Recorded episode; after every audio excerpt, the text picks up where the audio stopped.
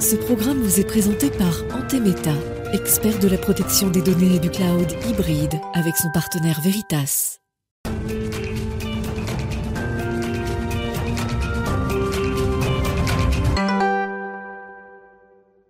Bonjour à tous et bienvenue. On est à quelques jours du premier tour des législatives et se repose encore et toujours cette question de la mobilisation citoyenne. Alors, quels sont ces nouveaux outils qui nous permettraient de remobiliser les citoyens et surtout de réveiller la démocratie?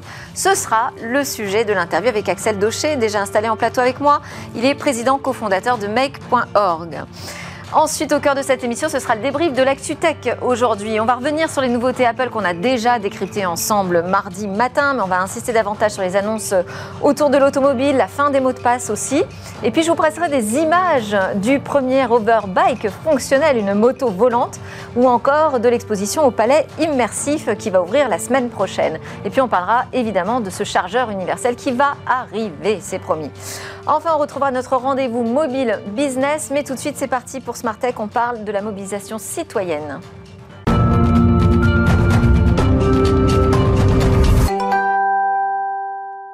Alors, à quelques jours de ce premier tour des législatives, on parle de l'enjeu de participation, mais finalement, l'enjeu, c'est celui euh, de l'engagement des citoyens dans la transformation de la société. Quels sont ces nouveaux outils qui peuvent nous aider à davantage euh, travailler cette démocratie, la réveiller, la restimuler? On en parle donc avec Axel Daucher, président cofondateur de Make.org. Bonjour. Bonjour. Merci d'être avec nous pour explorer cette question. Euh, alors, en vue déjà de cette échéance des législatives, mais même avant de la présidentielle, vous aviez euh, euh, engagé une démarche, l'agenda euh, Ma France 2022. Vous dites que c'est l'aboutissement de la plus grande consultation en ligne jamais réalisée en France, avec un million de participants. Ça, ça donne un peu le sourire. On se dit, ça y est, enfin, on se mobilise. Donc c'était entre le 25 août 2021, non 25 août 2021, oui. D'accord, donc une très longue euh, constatation jusqu'au 10 mars 2022, c'est ça, plus de 34 000 propositions, 7 millions de votes. Et la question que vous posiez, c'était quelles étaient les priorités euh, pour notre pays demain? Est-ce que consulter, c'est ça pour vous le renouveau de la démocratie? Alors, je pense que le, sujet de la mobilisation, il se voit un peu à travers l'abstention, hein, qui fait peur à chaque fois mais il est beaucoup plus large que ça. En fait, le, problème fondamental on, on est confronté, c'est qu'il y a un affaissement du consentement à la décision collective. Donc c'est très grave parce que finalement l'abstention n'est qu'un effet de ça et le fait que les gens ne croient plus à ce modèle-là, euh, alors que pourtant c'est le seul modèle qu'on ait. Donc la démocratie participative, le fait d'engager de, les gens, elle est, euh, elle est, c'est pas nouveau, mais elle devient maintenant absolument critique parce que c'est par la collaboration et c'est par la co-construction qu'on va recréer ce lien entre le citoyen, l'individu et la chose commune, le, bien commun, la décision politique et l'action publique. Et pourtant, on pourrait se dire justement, ces, ces, grands rendez-vous euh, électoraux sont l'occasion de consulter les citoyens et donc devraient mobiliser. Non, parce qu'on est, on est très centré sur l'élection de quelqu'un. Euh, et ensuite, euh, il y a vraiment une crise de confiance entre euh, les élus et finalement les citoyens. Donc tout est un petit peu. C'est réparable, ça Alors, crise de confiance? Je pense qu'aujourd'hui, l'axe principal, en tout cas celui auquel on est, mais je pense qu'il est à l'échelle du sujet, c'est d'impliquer les citoyens, non pas uniquement élection, mais tout au long du mandat, dans la co-construction de l'action publique. Alors ce, ce système-là existait depuis très longtemps. Ce qui est très nouveau et ce qu'on a fait avec Ma France en résultat, c'est de le faire à l'échelle. Comment, comment, euh, comment avoir plusieurs millions de personnes qui, pendant euh, cinq ans de mandat, vont co-construire et co-mettre en œuvre euh, une politique publique avec les pouvoirs publics. Ça a deux vertus. La première vertu, c'est que ça permet de mobiliser, d'engager sur le fond, qui est quand même beaucoup plus intéressant que de parler du personnel politique. Mais ça permet aussi de créer de l'action publique. Aujourd'hui, un élu, au bout de six mois, il peut plus agir en fait, tout se bloque, tout se verrouille, ces majorités sont faibles, et puis le système est comme ça. Euh, aujourd'hui, la participation massive des citoyens est une manière de créer des lignes de force sur lesquelles tout le monde est aligné et de réellement pouvoir transformer le pays. Donc c'est une solution. Ah, ça, je dirais, c'est l'étape 1, parce que donc en sont sorties 12 euh, priorités, donc euh, avec un plébiscite. alors, je ne sais pas si on peut les lister, mais enfin, il y a notamment la première des priorités, garantir l'exemplarité des responsables politiques et limiter leurs avantages Bon, Là-dessus, donc, il y a des consensus, 12, euh, que vous listez, mais qu'est-ce qu'on fait des sujets très controversés? Mais en fait, on est drogué au sujet controversé. C'est-à-dire que médiatiquement, c'est ce qui marche, politiquement, c'est ce qui marche. Regardez le débat sur la police en ce moment. Et donc, finalement, euh, on a l'impression que le sujet important de la politique, c'est de trancher sur les sujets sur lesquels on n'est pas d'accord. Moi, je pense exactement l'inverse. Je pense que le sujet urgent de la politique, c'est d'avancer là où on est d'accord. Donc ça, aucun ne, résume le problème. En revanche, il est urgent de, de remplir, de commencer à construire assez fondamentalement de l'action là où on est d'accord. C'est ce qui permettra de réconcilier le pays et puis surtout d'avancer plutôt que de se bloquer. Donc nécessaire pour vous d'obtenir des consensus populaires? Euh, en fait, sur n'importe quel sujet, on a fait plus de 100 consultations, on a eu des dizaines de millions de personnes qui ont été consultées. Euh, même les sujets les plus difficiles, il existe toujours une base de consensus sur lequel on est d'accord. Euh, ceux-ci, il faut les prioriser. Bien sûr qu'il faut traiter les clivages, bien sûr qu'il faut aussi faire de la politique à l'ancienne, mais aujourd'hui, le gros manquant, c'est l'activation prioritaire de ce qui nous rassemble, et c'est à ça que sert la démocratie participative. Alors, il va y avoir la, création d'un Conseil national de la refondation. En tout cas, c'est ce qu'a annoncé euh, Emmanuel Macron, son intention euh, pour euh, travailler sur ces chantiers justement prioritaires du, du, nouveau quinquennat. On nous dit que ce sera composé de diverses forces politiques, mmh. économiques, sociales, associatives, des élus, des citoyens tirés au sort, finalement, on rentre dans ce schéma euh, de consultation euh, que, vous prenez. Et pourtant, vous nous dites attention, il ne faut pas recommettre les mêmes, reproduire les mêmes erreurs que le grand débat ou la Convention citoyenne pour le climat. Quelles sont ces erreurs à ne pas reproduire? Ah Il y a deux erreurs euh, très très importantes à ne pas, à ne, pas reproduire. La première, c'est de considérer que s'il y a 150 personnes tirées au sort, ça représente quelque chose. 150 personnes tirées au c'est une fabuleuse solution pour nourrir un débat nouveau, rafraîchissant, avec des gens qui ne sont pas des experts de la politique, inventer des nouvelles choses. En revanche, pensais une seconde que parce qu'ils ont été tirés au sort, ils représentent quelque chose. C'est une erreur énorme qui a été celle de la Convention citoyenne pour le climat. Et, qu'est-ce que ça a donné? Ça a donné un malentendu qui a empêché de se mettre en œuvre. C'est-à-dire qu'en fait, on est arrivé à un set de propositions, mais euh, voilà, l'ancrage ensuite, qu'est-ce qu'on en fait? Est-ce qu'on le met en œuvre? Est devenu euh, extrêmement difficile. Donc là, en l'occurrence, par rapport au Conseil national de refondation, qui est vraiment une très très bonne idée, hein, d'après nous, qui va vraiment dans le sens. Néanmoins, il est absolument nécessaire que ce n'est pas 150, mais que c'est des millions de Français qui soient impliqués dans ce processus-là tout au long du mandat. La deuxième chose, c'est la promesse. En fait, euh, euh, la promesse, elle est, elle est, très importante. Quand on, quand, on, quand on fait participer des gens, on ne leur dit pas, vous allez participer pour décider. On leur dit, vous allez participer pour ensemble, on va trouver des solutions, mais la décision, c'est la démocratie représentative. Aujourd'hui, on a déjà du mal à se mettre d'accord sur la démocratie représentative. Il est illusoire de penser que simplement par d'autres méthodes, on va, réussir à, faire que même si vous n'êtes pas d'accord avec une solution, euh, vous allez l'admettre euh, dans notre société. Donc aujourd'hui, les deux sujets, c'est une promesse qui est une promesse de participation, de collaboration authentique, réelle, en profondeur, avec une transparence, euh, avec une recherche de la représentativité d'une part, et une promesse qui est à la hauteur de ça. La promesse qu'on fait, c'est vraiment euh, une promesse de, Parce que la difficulté, euh, la consultation, très bien, obtenir des consensus sur des sujets majeurs, ok, mais la difficulté, c'est le passage à l'action. Mais, le, ça coince. mais le passage à l'action, c'est tout l'intérêt de, faire participer les, Français. Si, si, euh, si sur euh, euh, un débat comme la rénovation démocratique, qui sera un débat, qui va, un débat qui va arriver, mais il peut y avoir celui de la fin de vie, celui de la santé, il y a un certain nombre de l'éducation, il y a un certain nombre de débats qui ont été annoncés et qui vont arriver. Dans, dans ce schéma-là, si vous voulez passer à l'action, il faut que dans la phase de conception, vous ayez construit les consensus. Il faut que dans la phase de conception, vous ayez impliqué extrêmement largement, que ça devienne un sujet d'union nationale. Donc c'est du temps beaucoup plus long?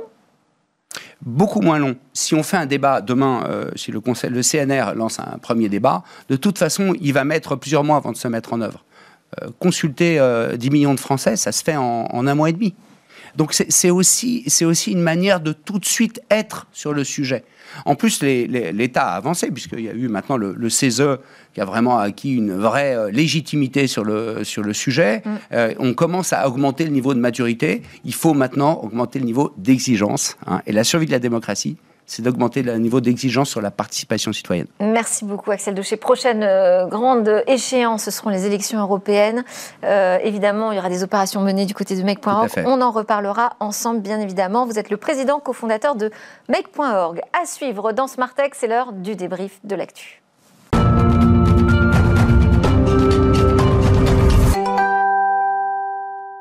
Alors c'est parti pour le débrief de l'ActuTech, notre débrief hebdo avec Alain Staron, notre fidèle Alain Staron, président cofondateur d'Artifil, une start-up disruptive pour la maison intelligente. Et à vos côtés aujourd'hui Baptiste Michel, cofondateur, directeur général de BAM, un spécialiste du développement et des services mobiles.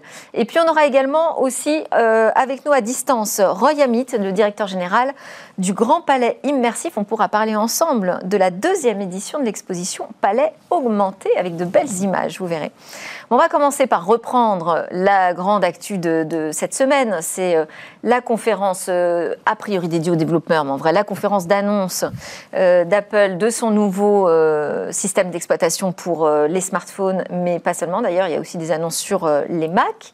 On en a beaucoup parlé euh, mardi matin ensemble, mais je voulais qu'on revienne sur des annonces plus précises, notamment concernant CarPlay, c'est-à-dire tout ce qui va arriver euh, dans la voiture, parce que je sais que c'est un sujet qui passionne, mais surtout que vous suivez euh, de très près, Alain. En fait, ça fait, c'est juste la, enfin c'est la continuité de ce qu'on a vraiment perçu au CIS au mois de janvier il y, a, une sorte de, guerre des. Enfin, en tout cas. Il y a plusieurs façons d'attaquer en fait ce marché de la voiture intelligente. Exactement. Et, euh, ce, ce, qui m'a sauté aux yeux aussi, c'était qu'on voyait des grandes électroniques, LG, euh, Samsung Co, euh, se lancer dans des cockpits virtuels. Donc eux, ils rentrent dans la voiture par l'écran, qu'est-ce qu'ils maîtrisent de mieux. Et ce qui est intéressant, c'est qu'il y a l'écran, et puis il y a derrière ce qu'on met dans l'écran. Et à l'inverse, vous avez un Mercedes qui, qui fait, enfin l'inverse. L'autre chemin qui va au même endroit, c'est Mercedes qui a un immense aussi écran dans sa, dans sa voiture.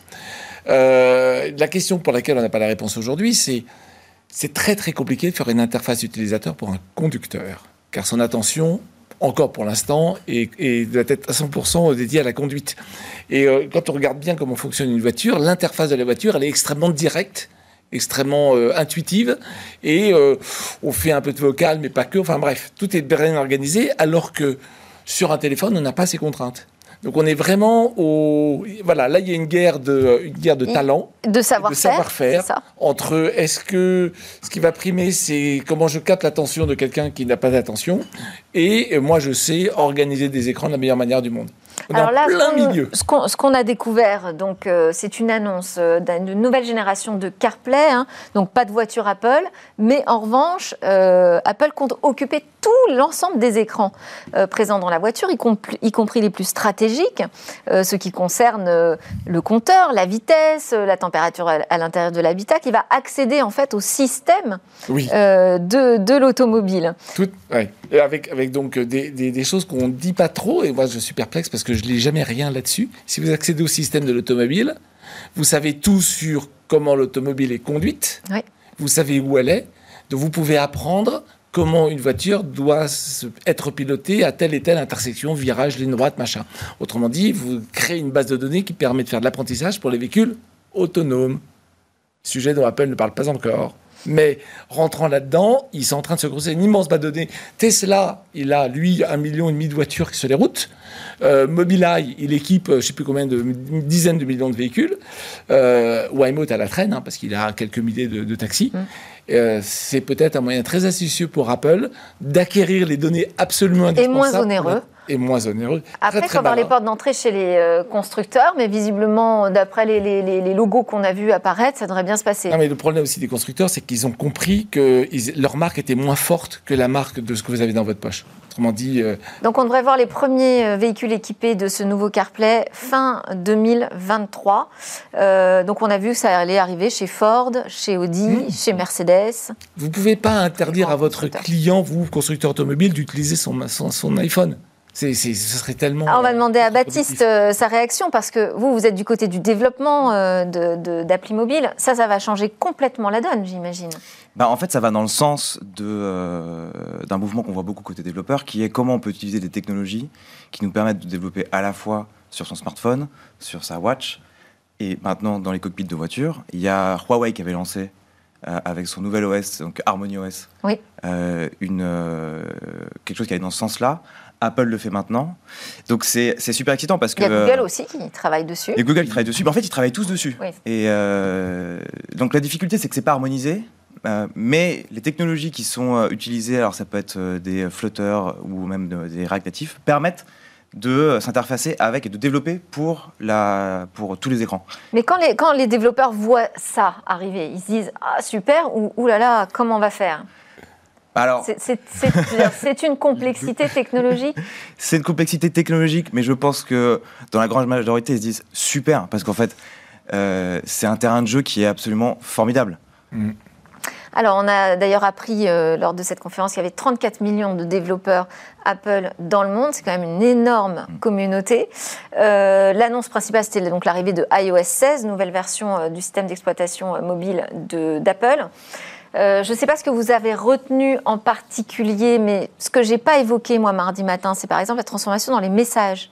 On va pouvoir modifier des messages, euh, annuler leur envoi, Mm. un peu euh, comme ce qu'on fait sur les réseaux sociaux finalement.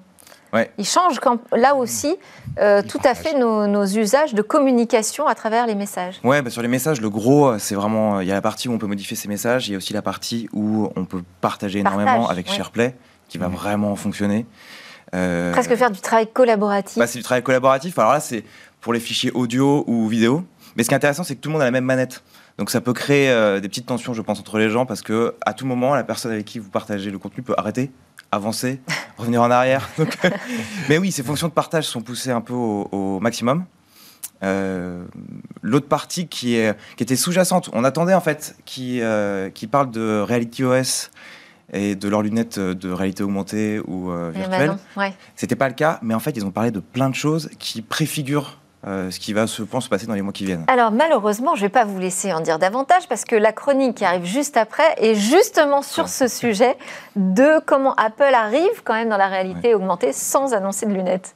Donc on va, pas, on va passer, excusez-moi, un peu dessus.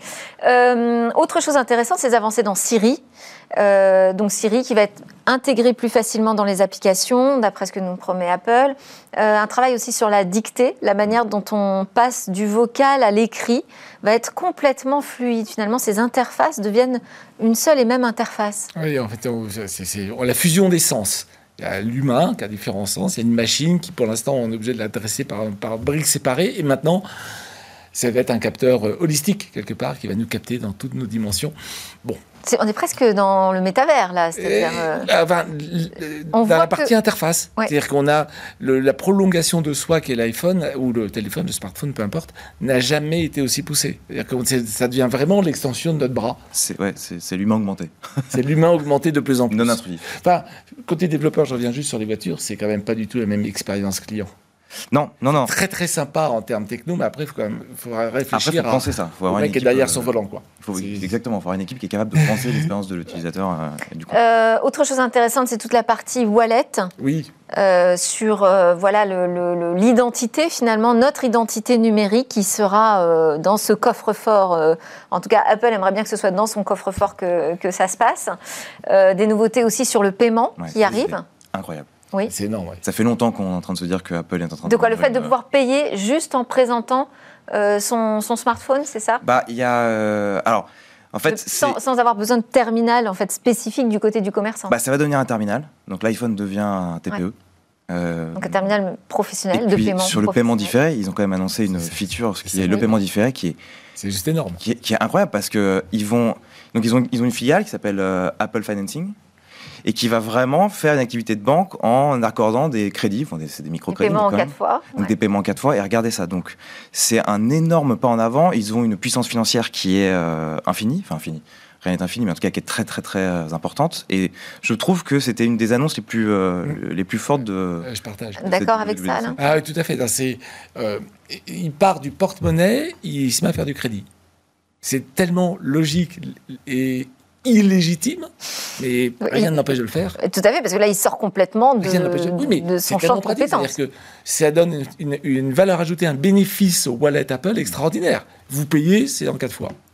Et euh, je pense que, enfin, je me trompe peut-être, mais assez vite, le paiement comptant va devenir débile. On va tout payer en quatre fois. Sans frais. Bah, Pour le moment, sans frais. Ils ont fait pour le moment sans frais. Non, mais après, c'est là On verra parce que si on- comme le microcrédit, c'est quatre fois sans frais et, et sur deux ans, bah, à ce moment-là, ça coûte un peu d'argent. Mais, Oui, mais alors là, vous dites qu'on ça? on- on va tous vivre à crédit, quoi, demain, c'est ça? On le fait déjà pas mal, mais. ah, Je sais pas, moi, Ça- euh, ça- j'évite. ça- hein. Euh, sur la partie euh, domotique aussi, maison connectée, j'imagine que ça a fait écho. euh, Oui, à- bah, c'est Mater, mais Mater c'est le grand standard, donc c'est très très bien qu'ils s'y mettent aussi. Donc on est dans la logique de, euh, j'ai beau avoir ma plateforme verticale, à un moment, je fais pas absolument tout, et dans la maison Apple est loin de faire tout, et donc si sa, sa Ça, c'est intéressant quand même parce que ouais, si sa priorité c'est de l'interface, Ils ont parlé du standard Mater pour Ouais. la maison, ils ont parlé aussi de Fido Alliance pour euh, les mots de passe. absolument. Et en fait. Ouais, et donc en fait, l'idée de dire, mon cœur de métier, c'est quoi? C'est la prolongation de l'humain. Bon, euh, est-ce que je vais jusqu'à la maison? J'en sais rien. Mais si je prends Mater, qui est, qui est le standard adopté par tout le monde maintenant, eh ben, j'ai, je suis bien la prolongation de l'humain pour toute la maison. Donc ça, c'est, c'est vraiment extrêmement fort. Euh, voilà. Et, je Et ça veut dire que ça peut bouger les équilibres dans, ma- dans la domotique, dans le secteur de la domotique? Non, parce que tout le monde y est. Tout le monde y est, ça va ouvrir des opportunités. Alors, euh, nous, on fait des trucs qui n'ont plus besoin d'interface, donc euh, on est encore plus fort. Mais pour tous ceux qui ont besoin d'interface, l'iPhone est un- va devenir, euh, mais Android pareil, hein, un vrai sujet de- de- de- d'interface. ce qui peut effectivement poser la question de ces haut-parleurs intelligents, Ouais. dont, dont on sait qu'Amazon en particulier cherche le rebond. Après une super mode, un super usage, ils se rendent compte que les gens s'en servent de moins en moins. Sur la partie fin des mots de passe, vous vouliez réagir hein, sur. euh, Bah oui, parce qu'en fait, avec euh, Passkey, ce qu'il propose, c'est de pouvoir utiliser le, le, le dévoyage de l'iPhone avec la Face ID, Oui. mais pour des apps, pour des sites. Donc, sur la sécurité, on peut faire énormément de choses. À un moment ou à un autre, s'il y a un mot de passe, euh, le risque est énorme, parce que souvent les gens ne retiennent pas leur mot de passe, donc ils mettent un mot de passe très simple, ou alors ils l'écrivent. Donc, euh, donc le fait d'arriver à créer une technologie qui permet de se passer des mots de passe, c'est euh, sans doute ce qu'il y a de, euh, de, de- de plus efficace pour, euh, pour protéger, enfin pour être dans un environnement sécurisé. Après, il faut que tout le monde l'adopte. euh, C'est ça, Et en donc, fait, il va y avoir un moment où. de passer euh, par aussi cette alliance FIDO qui fait qu'il y a quand Voilà. même les plus gros acteurs Ah, du voilà. numérique qui vont se ranger derrière le- la même solution. Donc ça devrait être adopté. Ça devrait être adopté. Moi, il y a aussi autre chose qui m'a plu, c'était euh, sur le MacBook Air euh, M2, donc il profite d'un nouveau processeur plus puissant et tout ça, plus économe en énergie. Euh, il va aussi profiter de la continuité, c'est-à-dire qu'on va pouvoir se servir de son smartphone comme d'une webcam. Là encore, on est, on est vraiment dans, dans enfin j'ai trouvé en tout cas que Mhm. dans toutes ces annonces, il y avait, on Ouais. cassait des frontières en fait. hein. Tout à fait. Alors ça existe déjà un peu entre l'Apple Watch et l'iPhone. hein. Dans les interfaces, mais dans le matériel. Il va, il va aller encore plus loin. ouais. Enfin, j'utilise les ressources où qu'elles sont et je les partage. Je les rends. euh, Ça fait quand même tout ça des chantiers énormes pour les développeurs, euh, Baptiste Michel. Ah, vous avez un autre boulevard. hein. Non, parce que quand on, euh, tout- là, toutes les possibilités sont ouvertes euh, du côté du matériel, du côté du logiciel, dans le mobile, dans la voiture, sur les ordinateurs euh, portables, fixes. Non, les chantiers sont énormes et c'est vrai que la clé d'entrée, il y a la partie technologique. Est-ce que ça veut dire Euh, qu'on risque d'a- d'attendre un peu avant de voir toutes ces choses magiques arriver? Bah, Ça va souvent assez vite, mais il faut qu'on arrive quand même à comprendre comment on peut apporter une valeur à l'utilisateur, comment les entreprises, ça peut leur créer des nouvelles opportunités. Et ça, euh, bah, il faut qu'on se pose dessus, il faut qu'on crée les parcours, il faut qu'on imagine de nouvelles manières d'apporter une information finalement plus, euh, plus facile. Et ça, ça peut prendre un peu de temps. Mais euh, C'est-à-dire que les développeurs euh, ne se contentent pas de développer des applications, il faut aussi qu'ils pensent aux clients derrière. Ouais, il faut penser Ouais. le, la praticité de ce qu'on va, la simplicité de ce qu'on qu'on propose comme, comme expérience. Mais Et là, a- vous avez vu des cas d'usage qui vous ont semblé pertinents pour justement des développements qui seront commercialisables? Bah, en fait, je trouve qu'il y a des cas d'usage qui sont super intéressants avec le, le nouvel home screen, enfin avec le changement de, euh, de l'écran d'accueil, où euh, qui, qui va être toujours allumé, qu'on peut personnaliser à volonté. On peut choisir de voir que des infos contextuelles à ce qu'on est en train de faire, et donc arriver à apporter la bonne info au bon moment, euh, sans devoir demander à l'utilisateur d'ouvrir l'app. Ça, c'est des cas d'usage que je trouve super intéressants. Ouais, mais il va falloir faire attention à pas trop nous inonder parce que l'écran verrouillé, c'est aussi le moment où on se pose un peu. Il va y avoir une vraie bataille sur. euh, Il n'y a pas beaucoup de place sur cet écran. Non. Donc, ouais. euh, alors on va pouvoir. Alors là, il va y avoir un- comme un dock. On va pouvoir choisir euh, différents écrans verrouillés en fonction du, du moment de la journée aussi. Ouais. Mais euh, oui, ça, ça peut être une guerre intéressante. Et effectivement, il y a, il y a un enjeu business intéressant derrière. Allez, on va passer à un autre sujet. Je voulais quand même vous montrer ces, ces images, ces images d'un overbike, le premier overbike fonctionnel au monde. Alors, euh, c'est une sorte, vous allez voir, de scooter euh, volant. Oui, voilà, c'est ce qu'on peut dire. hein. Ou une moto avec euh, les hélices d'un- drone, ou un taxi volant, une plage, je ne sais pas comment trop le décrire. Alors, il est censé euh, voler jusqu'à euh, euh, combien 100 d'ailleurs km/h. 100 km/h, oui, parce que j'avais écrit un chiffre bien en deçà. Mais alors, je pense qu'il est plutôt à 10 km/h, là, pour l'instant, sur la démo. Euh, et on peut voler euh, 40 minutes euh, maximum. Et ça va quand même nous coûter 770 000 dollars si on veut l'acquérir, hein, ce beau jouet. Ça fait un peu plus de 700 000 euros. hein.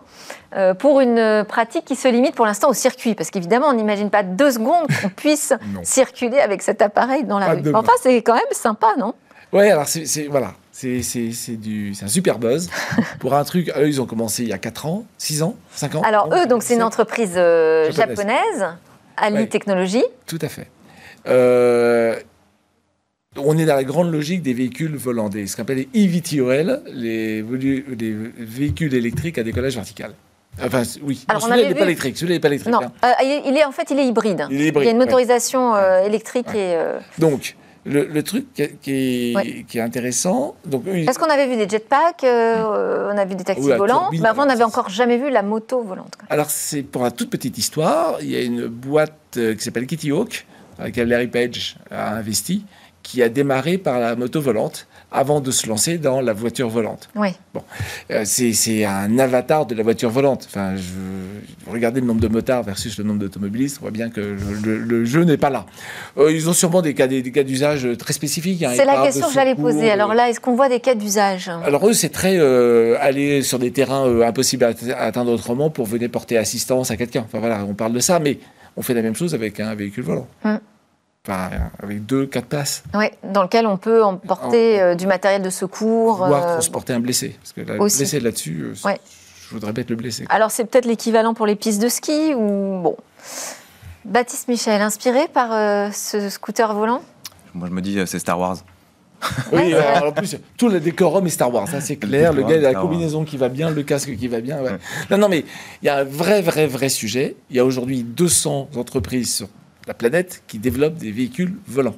200. Hein, je vous rappelle qu'il y avait, euh, au tournant du siècle dernier, une petite cinquantaine de- d'entreprises qui développaient des voitures. Hein, on venait du cheval et on pensait que la voiture, ça allait trop vite, on allait mourir.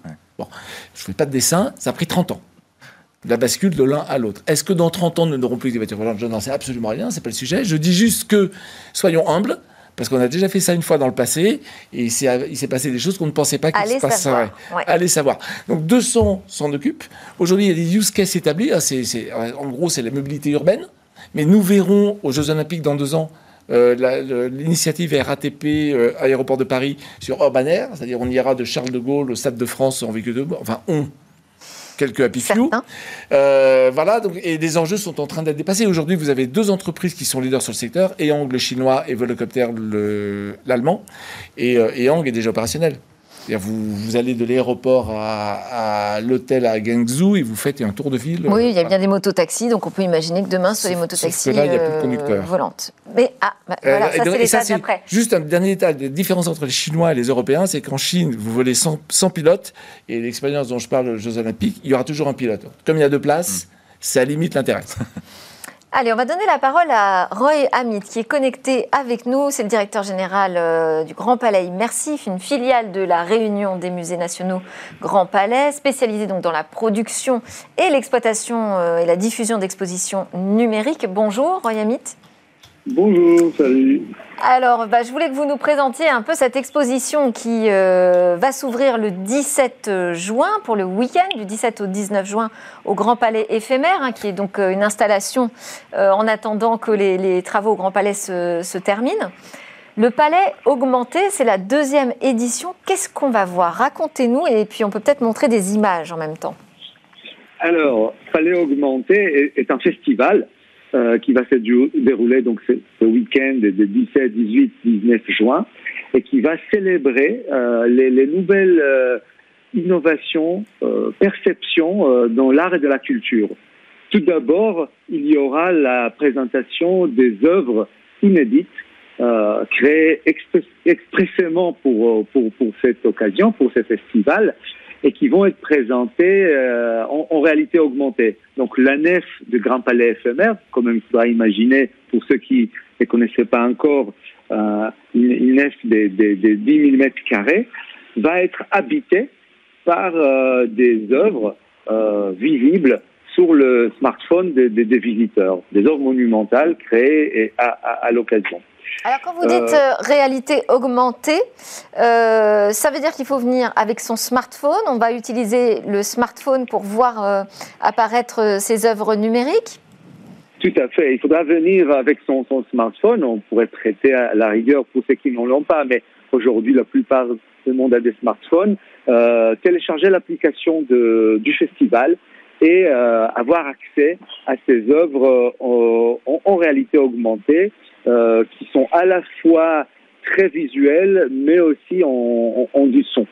donc ça, c'est vraiment le, les, centres de, de, la nef va être occupé par, par, cette, par, cette, par ces créations. Et, pourquoi le choix de la réalité augmentée plutôt que de la réalité virtuelle? Alors, tout, d'abord, il y aura aussi des réalités virtuelles, je vais y arriver dans un instant, mais, la réalité augmentée aujourd'hui euh, devienne un véritable mode, un format d'expression. On les connaît tous, des, des, Instagram, des, des, TikTok et d'autres types d'applications, mais euh, aussi c'est un vrai euh, euh format des créations artistiques euh, qui est aujourd'hui euh, euh, devient un terrain d'expérimentation, de, création, d'imagination pour toute une génération d'artistes. Et on a voulu, avec cette, ce festival, mettre ça en, de les présenter au public, mettre ça en, évidence. C'est pas le, fait de, les célébrer dans ces cadres-là crée un véritable moment où on peut euh, tous ensemble découvrir l'avant-garde de, la création. L'avantage de, la réalité augmentée, c'est vrai, c'est qu'en plus on est ensemble, on peut vraiment le partager, on ne sort pas totalement mm. euh, du réel. Alors c'est une exposition donc euh, au Grand Palais éphémère du 17 au 19 juin. Pourquoi aussi court?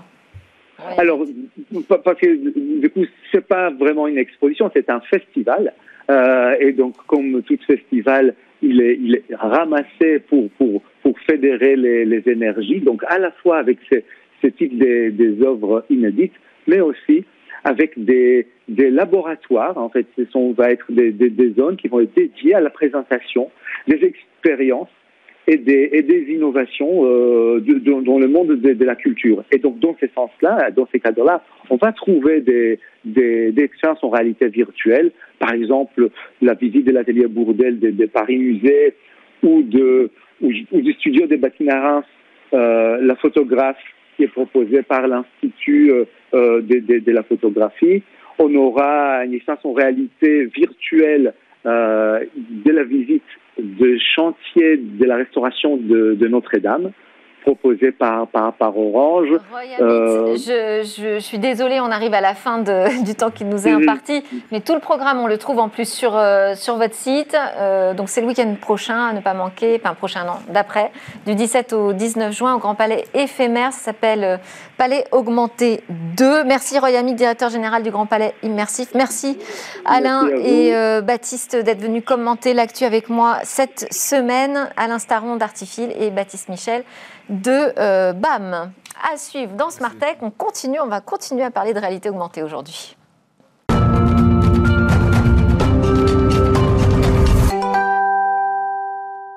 Bienvenue à nouveau sur le plateau de Smart Tech. On est en direct, c'est l'émission qui vous parle de l'innovation du numérique et c'est le moment du rendez-vous mobile business avec euh, Jérôme Bouteiller, le fondateur d'Écran Mobile. Bonjour Jérôme. Bonjour. Alors on va revenir ensemble sur ces annonces de la keynote d'ouverture de la conférence annuelle d'Apple euh, qu'on a déjà décrypté mardi matin. On est revenu dessus dans le débrief, mais j'ai interdit à quiconque d'aborder le sujet de la réalité augmentée pour vous le laisser. Il n'y a pas eu d'annonce de lunettes, mais il y a quand même eu des annonces qui vous ont intéressé. Oui, Delphine, effectivement, c'était une grosse déception hein, lundi hein, pour, beaucoup de journalistes hein, qui espéraient que 15 euh, ans après l'iPhone, 12 euh, ans après l'iPad, 5-7 euh, ans après la, la Watch et les AirPods, Apple allait profiter de cette conférence effectivement pour lancer une nouvelle catégorie de produits. Alors, c'était des, rumeurs qui étaient colportées par des analystes de renom. On peut citer Ming Chi Kuo ou, Marc Gourman qui évoquaient effectivement des, des, lunettes de réalité mixte et un nouveau logiciel, un, un système d'exploitation baptisé Reality OS et qui aurait propulsé ces lunettes hélas, trois fois hélas, effectivement, euh, rien n'a été dévoilé lundi soir. Ça n'empêche pas effectivement Apple euh, d'avancer très vite sur la réalité augmentée, notamment sur l'iPhone. Alors, précisez-nous justement quelles sont ces initiatives d'Apple. Alors, elles sont déjà très très nombreuses. Hein. On peut citer euh, Face ID hein, et son petit lidar qui permet de, scanner et de représenter nos visages 3D pour déverrouiller nos smartphones. On a également des, usages plus ludiques. Alors, on connaît les, animojis, les memojis, euh, également l'application Clips hein, qui permet de, transformer nos visages et de, de surprendre nos amis. Euh, et puis, il y a aussi la réalité augmentée dans, dans l'application Apple Store. Pour acheter des produits Apple, on va pouvoir faire apparaître un objet Apple dans notre champ visuel, par exemple, un nouvel écran euh, devant notre bureau, notre environnement de travail. Euh, la caméra aussi du smartphone va permettre de faire de la réalité augmentée. Effectivement, hein, tout comme euh, Google ou Snapchat, Apple entend rendre la caméra de nos smartphones de plus en plus intelligente. Hein. et depuis l'année dernière, il était déjà possible, par exemple, de, scanner et de reconnaître un texte avec sa caméra. Et cette euh, fonctionnalité baptisée Live Text sera désormais disponible également dans la caméra vidéo hein, avec, avec iOS 16. Et on pourra la coupler avec des systèmes de, traduction ou de synthèse vocale. Et on peut imaginer demain l'usage. Très impressionnant. Très, très, très utile pour, pour les lunettes. Apple a également dévoilé des, fonctionnalités permettant de détourer à la volée euh, des, objets, de les copier-coller dans une autre application. On a vu la, démonstration avec un petit animal. Donc voilà, plein de choses qui permettront de mémoriser ce souvenir et qui seront aussi demain euh, très utiles sur des, sur des lunettes. Des démonstrations aussi sur la cartographie. Oui, la cartographie, c'est un sujet très important pour Apple. Hein. On sait qu'ils investissent dans l'automobile. Il y a aussi tout l'environnement CarPlay qui s'appuie euh, sur ces cartes. Et, Apple accélère. Hein. À nouveau, l'année dernière, il y avait eu la présentation des cartes 3D avec iOS 15. Elles ne seront disponibles en France qu'avec iOS 16 hein, cette année. Euh, mais ce sont des, cartes évidemment qui vont être euh, très utiles pour se représenter dans l'espace. Et on peut imaginer en couplant ça avec euh, Metal, hein, qui est aujourd'hui le, moteur 3D utilisé par Apple dans les jeux vidéo, des rendus hyper réalistes et pourquoi pas un, métaverse Apple hein, basé sur, sur ces cartes 3D avec des textures, avec des ombres, avec des reliefs, donc quelque chose d'hyper réaliste. Il faut d'ailleurs préciser que Apple aujourd'hui ne réserve pas ces technologies qu'à ses seules applications, puisque cette WWDC, c'était l'occasion pour Apple euh, de présenter de très nombreuses API. Euh, on peut notamment citer ARKit en version 6 qui permet désormais euh, de, démocratiser la, la réalité augmentée au sein des applications de développeurs tiers. Alors, euh, pour vous, finalement, on en est où? On en est au tout premier stade du développement de la réalité augmentée? Oui, on pourrait dire effectivement, c'est un peu l'année zéro. Hein. Aujourd'hui, les technologies sont prêtes. On peut déjà les tester euh, à grande échelle euh, sur, sur des smartphones et c'est déjà une réalité pour beaucoup d'entre nous. et c'est clair que l'arrivée des lunettes, hein, qui sont attendues peut-être l'année prochaine, hein, Minchiko hier disait encore qu'il y aurait probablement un special event en janvier. Alors à chaque fois, il repousse. Mais on sent voilà, que c'est imminent, hein, que, que, le produit est dans les labos et d'ailleurs le, le conseil d'administration d'Apple a eu l'occasion de les tester, donc ça arrive. effectivement, euh, le, message qu'on pourrait retenir, c'est que la technologie est prête et il faut peut-être pas attendre l'arrivée euh, des, lunettes de réalité, augmentée pour que ce soit une réalité euh, technique commerciale. Alors, on enchaîne avec d'autres news dans le secteur euh, du mobile, avec euh, une vague de consolidation dans le Drive to Store. On va peut-être déjà rappeler ce que c'est le Drive to Store. oui, le Drive to Store, c'est un, nom euh, qu'utilisent les Français, pas forcément les Américains d'ailleurs, c'est l'ironie, qui permet d'utiliser la, publicité sur les smartphones pour générer du trafic dans les points de vente physiques. Hein. Donc, c'est vraiment un pont entre le, online et le, et le, offline. Et les Français sont très très forts là-dessus. Ça fait pratiquement 10 ans en fait qu'on a plusieurs startups qui se sont lancées et qui ont vraiment démocratisé ces technologies-là. Il y a quelques mois, euh, Timo, euh, qui était un des deux pionniers, avait été racheté par l'américain euh, NIR, qui vient d'ailleurs de rentrer en bourse. Et hier, c'était l'annonce de l'autre pionnier, Vectory, lancé en, 2013, il y a près de 10 ans, qui a été racheté par Mob Success. Et du coup, ça permet à Mob Success aujourd'hui de revendiquer le, leadership en France sur ces métiers avec plus d'une centaine de collaborateurs. Donc ça veut dire que ça devient un secteur très porteur. Oui, très très porteur. Beaucoup avoir des licornes peut-être demain On, l'espère. On l'espère. Bon, on va enchaîner avec la Russie qui dévoile un App Store alternatif pour ses développeurs. Bah oui, euh, suite à, l'invasion de l'Ukraine, hein, on le sait que la, Russie a été euh, fortement sanctionnée et avec notamment des sanctions sur le terrain financier, ce qui a eu pour conséquence de couper beaucoup de développeurs euh, bah, des revenus de, Google Play. Ils peuvent plus monétiser leurs applications, il n'y a plus d'abonnement. Et VK, VKontakte, le, le, Facebook russe, hein, a décidé de lancer un, un App Store alternatif basé sur Android en s'associant notamment avec la Sberbank pour permettre à ces développeurs donc de, à nouveau monétiser leurs applications Android. Alors c'est un peu toute l'ironie, hein, c'est des sanctions qui sont évidemment très dures à court terme pour l'économie, mais on voit que la Russie va, va gagner en, résilience avec ses propres technologies, un peu à l'instar des, sanctions contre la Chine qui ont poussé ce pays ces dernières années à accélérer son autonomie stratégique dans le matériel, dans le logiciel et sans doute aussi demain dans les composants. Oui, effectivement, c'est une voie vers une sorte de souveraineté. Euh, on termine avec Nokia qui annonce l'arrivée de la 6G pour 2030. Et oui, là, c'est officiel. Hein. c'est Pekka Lundmark, le PDG de, Nokia, hein, qui a profité d'une table ronde au Forum économique mondial de Davos pour annoncer le lancement de la 6G à l'horizon 2030, hein, donc 10 ans après la 5G, 20 euh, ans après la 4G, ou encore 30 ans après la 3G. c'est à peu près tous les 10 ans. Euh, cette sixième génération de réseaux cellulaires devrait permettre des débits largement au-delà du gigabit par seconde, euh, et sans doute aussi une nouvelle génération de terminaux. On peut espérer des lunettes connectées euh, en 6G.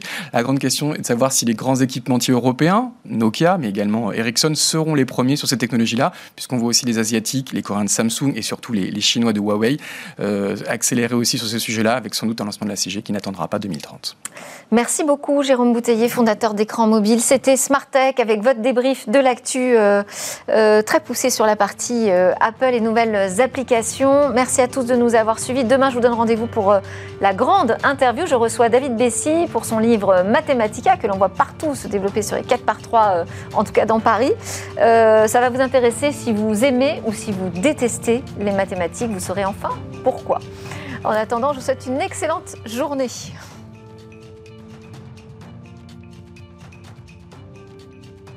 Ce programme vous a été présenté par Antemeta, expert de la protection des données et du cloud hybride avec son partenaire Veritas.